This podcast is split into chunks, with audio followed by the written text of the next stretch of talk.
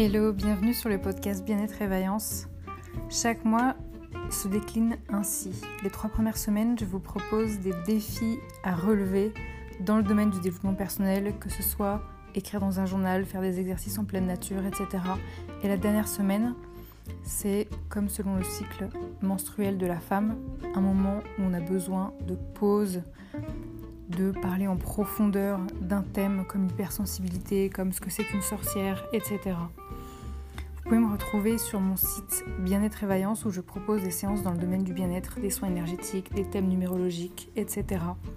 Le but de ce podcast, c'est vraiment que vous arrêtez de vous abandonner, que vous compreniez que vous avez de la valeur à vos yeux et que vous méritez de prendre soin de vous et de transformer vos vies de l'intérieur. À très très bientôt, ciao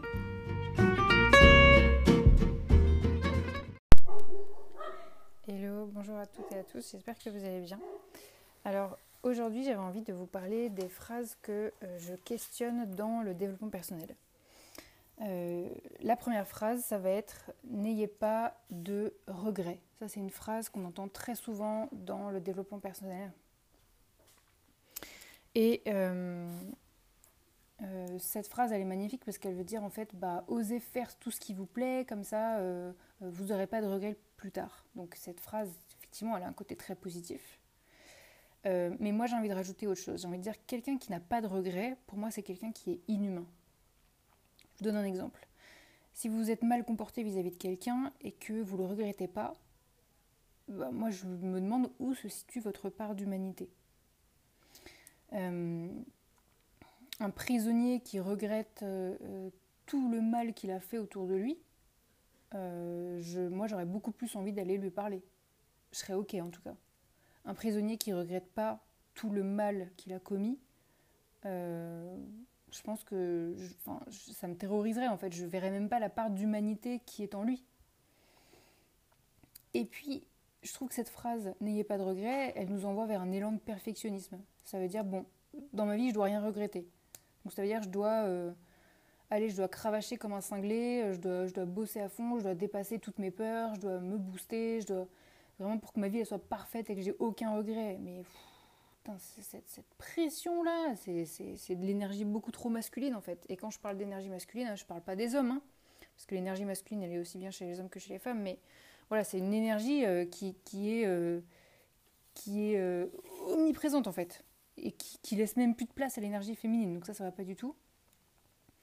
L'énergie féminine qui est beaucoup plus douce et sur un rythme qui est quand même un peu plus lent. Euh, et qui s'autorisent à faire des pauses.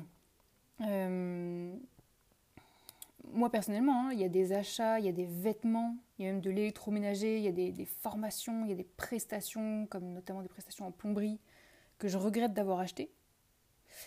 Euh, je peux regretter aussi d'avoir été en couple avec telle et telle personne, etc. Enfin, je veux dire, c'est normal en fait d'avoir des regrets. Enfin, c'est quand même ce qui nous relie entre êtres humains. Si, si les êtres autour de moi, ils avaient aucun regret et que tout ce qu'ils achetaient, c'était tout le temps parfait, toute leur relation était tout le temps parfaite, honnêtement, moi, je me sentirais pas du tout comprise. J'aurais l'impression d'être la seule qui a des regrets.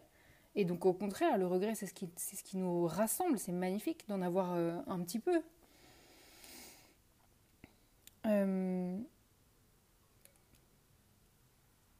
en fait, dans ce cas de figure, quand on regrette d'avoir acheté quelque chose, d'avoir été en couple avec quelqu'un, ou d'avoir été dans une entreprise euh, qui nous a pas plu, etc. Ce regret, dans, ce cas-là, il nous montre que au moins on a essayé. C'est magnifique ça. Et le vrai regret qui nous fait beaucoup de mal, c'est de n'avoir rien tenté, d'avoir rien fait, d'avoir rien osé et d'avoir préféré obéir aux autres plutôt que d'être nous-mêmes. Je donne un exemple bateau, mais euh, si vos parents ils voulaient que vous soyez avocat au lieu d'être artiste, et que vous leur avez obéi toute, votre vie et que vous avez euh, jamais osé être vous-même, bah ça, ça constitue un regret qui vous, qui vous dévaste en fait. Ça, c'est le vrai regret qui fait extrêmement mal et qu'on a envie d'éviter euh, le plus possible. Mais encore une fois, personne n'est parfait. Personne. Il y a des personnes qui réalisent ça, elles ont 60 ans. Et il n'est pas trop tard. C'est OK pour changer de carrière à 60 ans et euh, pour bosser et pour même continuer de bosser un petit peu dans quelque chose qui, les plaît, qui leur plaît après la retraite. Il n'y a aucun problème. La phrase numéro 2, c'est euh, ne vous comparez pas aux autres. Alors, euh, effectivement, cette phrase, elle a quelque chose de très joli parce que ça veut dire écoutez, euh, chacun son chemin, Il y en a qui iront euh, plus vite que vous parce que euh, bah, peut-être que euh, eux ils sont dans un environnement différent, peut-être qu'ils vivent encore chez leurs parents, du coup ils n'ont pas le loyer à payer, du coup ils sont soutenus par leurs parents moralement et, financièrement. Donc bah, peut-être qu'ils vont progresser plus vite que vous. Donc voilà, chacun son chemin et puis sa vitesse personnelle. Mais en fait c'est impossible de ne pas se comparer. Se comparer, se comparer, ça fait partie de nous. Donc on ne peut pas le faire disparaître de notre vie. Ne pas se comparer aux autres, ça voudrait dire, en fait, on est tout seul sur Terre.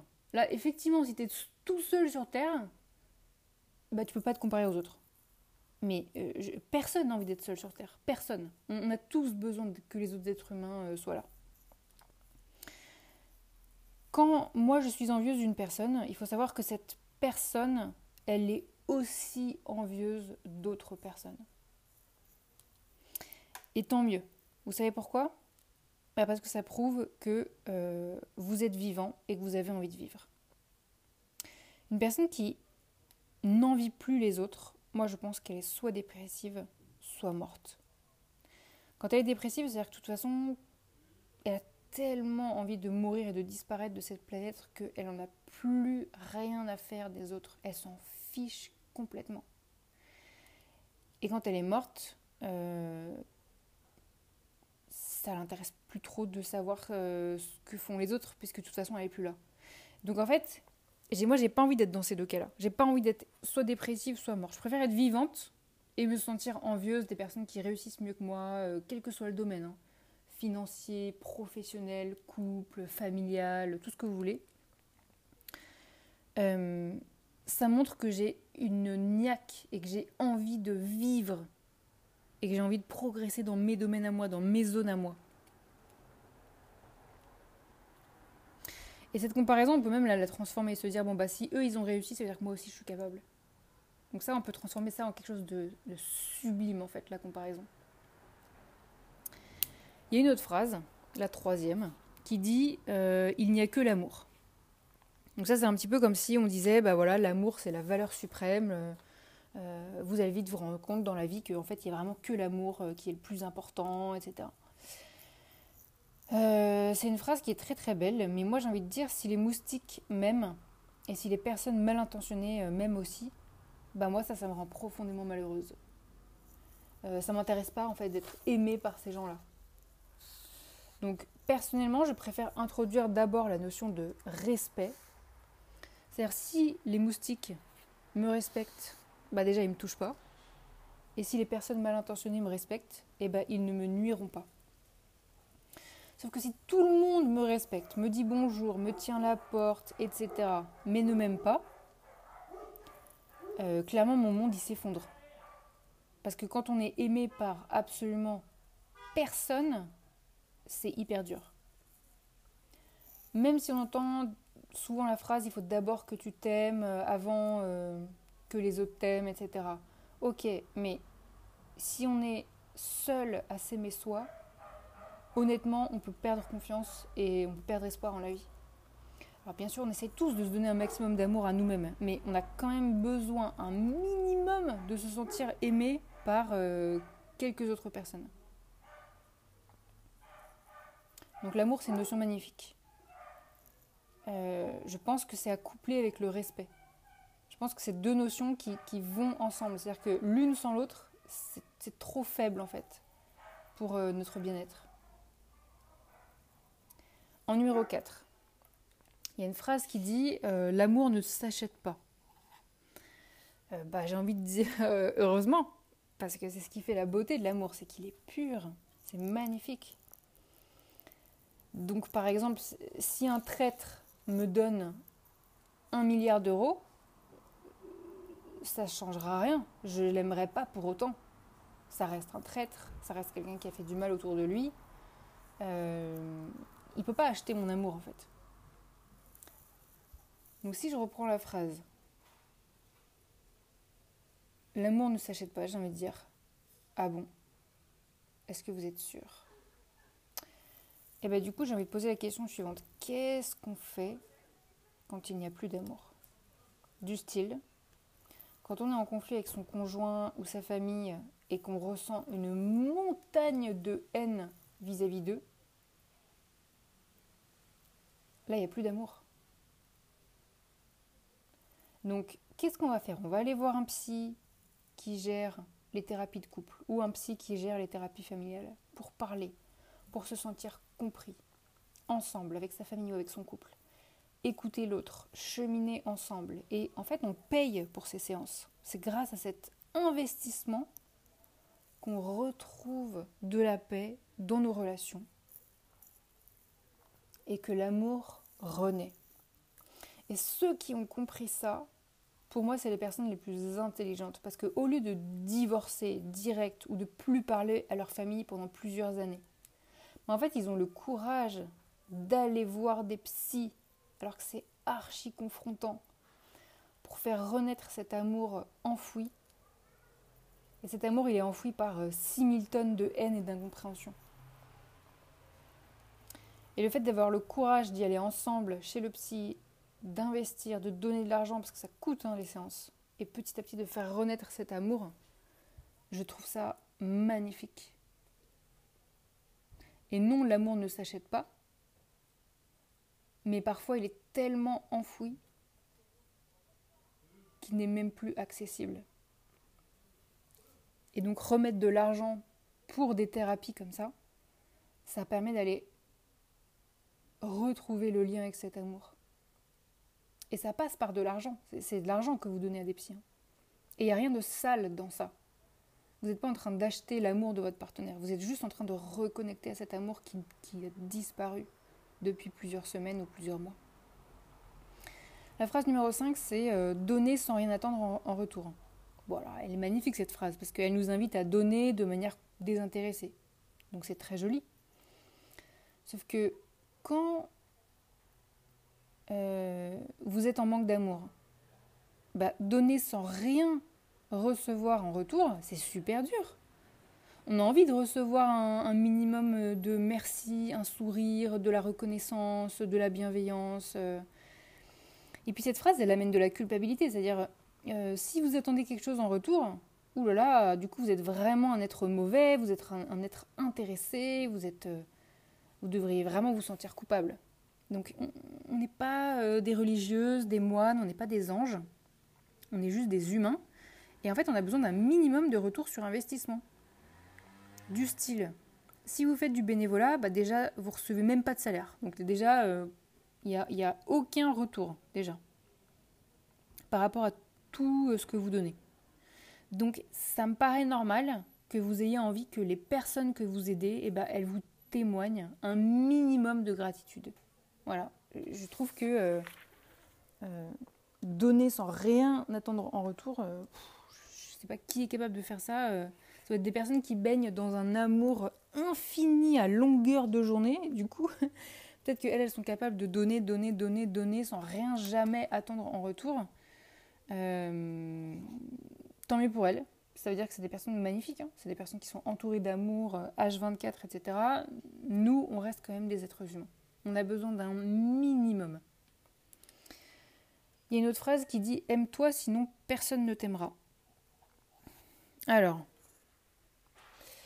c'est vrai, on a besoin d'apprendre d'abord à nous aimer nous-mêmes. Hein. C'est vraiment ce que nous dit le développement personnel et c'est vrai qu'on doit euh, retrouver ça parce que nos parents, je pense qu'ils ont de leur mieux, mais alors euh, ils, ont, ils ont bien merdé comme il faut pour, euh, pour nous enseigner cette notion-là. Ils, ils, ont vraiment oublié de nous apprendre à nous aimer d'abord nous-mêmes. Sauf que moi j'ai envie de dire, il y a des périodes de votre vie où euh, vous n'y arrivez plus. Et vous avez besoin d'une personne qui va vous aimer plus que vous-même et qui va vous redonner confiance en vous et vous élever ça se vérifie même euh, dans des cas concrets. Hein. Il y a des célébrités euh, qui sont connues, qui étaient au plus mal, qui étaient en train de sombrer euh, comme des épaves, soit dans la drogue, soit dans la dépression, etc. Et tout d'un coup, bam C'est à ce moment-là que... moi, je pense à, des hommes, hein, en l'occurrence. C'est à ce moment-là que ces hommes-là tombent amoureux. Et cet amour, en fait, mais il les a complètement transformés. Et ils ont su réapprendre à s'aimer eux-mêmes et attention, ça ne veut pas dire que euh, euh, ils étaient euh, dépendants de leur conjointe et, de leur partenaire pour, pour petit à petit s'aimer. Non, c'est juste qu'au départ, oui, ils avaient besoin d'être dépendants de ça. Parce qu'ils n'arrivaient même plus à connecter à l'amour qu'ils avaient pour eux-mêmes. Et donc c'est l'amour extérieur qui leur a permis de reconnecter à ça et de réapprendre à s'aimer soi-même sans dépendre de l'autre. Donc on a besoin de ça euh, à certains moments de notre vie. Il y a une septième phrase qui dit Il faut faire de son mieux. Et en fait, elle me fatigue d'avance, cette phrase. Parce qu'on n'a pas toujours envie de faire de son mieux. Parfois, on a une flemme colossale et on n'a pas envie de rentrer dans une compétition, de toujours faire de son mieux. C'est une phrase qui est très très belle, euh, qui fait partie des quatre accords Toltec, mais on ne peut pas faire de son mieux tous les jours. Sinon, on se met trop de pression sur les épaules. Je vous donne un exemple concret. Est-ce que moi, là, personnellement, j'ai fait de mon mieux pour réaliser cet épisode de podcast? Euh... Et eh bien, en tout cas, moi, j'ai fait ce qui me fait plaisir. C'est-à-dire, j'ai travaillé, j'ai pris beaucoup de notes, j'ai pris beaucoup de temps pour préparer cet épisode, euh, mais j'ai pas acheté de micro. Euh, je mets pas de publicité sur mon podcast alors que je sais très bien que ça me, ça me permettrait d'être sponsorisé. Je euh, ne fais pas de montage. Euh, j'ai entendu que euh, plusieurs fois pendant cet épisode, il y a des chiens qui étaient en train d'aboyer dehors. Je sais pas si vous les avez entendus. Donc ça vient parasiter en fait le, on va dire la, la, perfection du, du, son de ce podcast. Donc je suis capable de faire mieux, mais j'en ai pas envie. Et je me sens suffisamment rigoureuse et minutieuse et sérieuse comme ça, et ça me procure du plaisir d'agir comme ça.